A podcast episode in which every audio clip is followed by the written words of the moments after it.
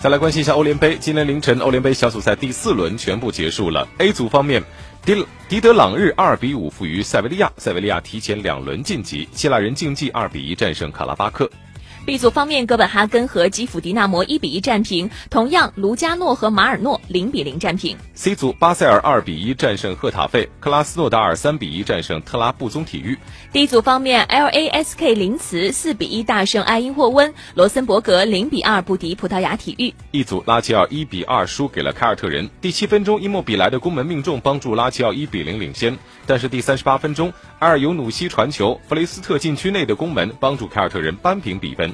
第九十五分钟，埃杜亚尔传球，恩特查禁区内攻门命中，帮助凯尔特人绝杀二比一逆转拉齐奥。另外一场比赛，克鲁日一比零小胜雷恩。来关注 F 组方面，标准烈日二比一战胜了法兰克福。比赛第五十六分钟，埃蒙德头球摆渡，万赫斯登头球不攻门，标准烈日一比零取得领先。第六十五分钟，科斯蒂奇任意球攻门命中左下角，法兰克福扳平了比分。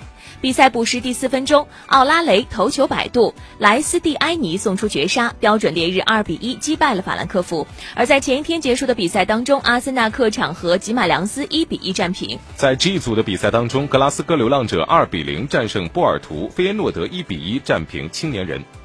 H 组方面，西班牙人六比零大胜卢多戈雷茨，比赛第七十二分钟，吴磊替补登场，但是没有取得进球。费伦瓦茨罗斯零比零和莫斯科中央陆军战平。在 I 组，沃尔夫斯堡一比三负于根特。第二十分钟，阿诺德传球，维克托攻门得手，沃尔夫斯堡一比零取得领先。但是此后根特连进三球。第五十分钟，亚伦丘克远射命中扳平比分。第六十五分钟，德波伊特雷再下一城，二比一根特反超。第七十六分钟，卢斯蒂格头球摆渡，恩加杜头球破门，根特最终以三比一击败了沃尔夫斯堡。亚历山德里亚二比二战平圣埃蒂安。这组方面，门兴格拉德巴赫二比一战胜了罗马。比赛第三十五分钟，法齐奥不慎自摆乌龙，门兴一比零领先罗马。